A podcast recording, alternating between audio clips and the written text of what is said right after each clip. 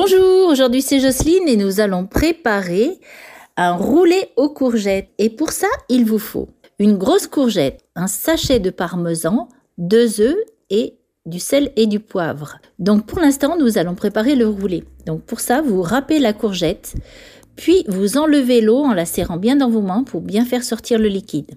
Vous mélangez avec le parmesan et les deux œufs salés et poivrés.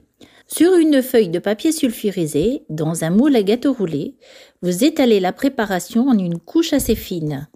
Vous mettez au four préchauffé à 190 degrés pendant 20 minutes. Vous sortez du four pour pouvoir la garnir. Pour la garniture, il vous faut 3 petites carottes, des vermicelles de riz à peu près 250 g, un poireau, un oignon, du sel et du poivre et des herbes de Provence et de la sauce soja. Vous allez râper les carottes, le poireau et l'oignon. Puis, vous allez faire bouillir de l'eau et y mettre les vermicelles. Vous les laissez gonfler 5 minutes hors du feu.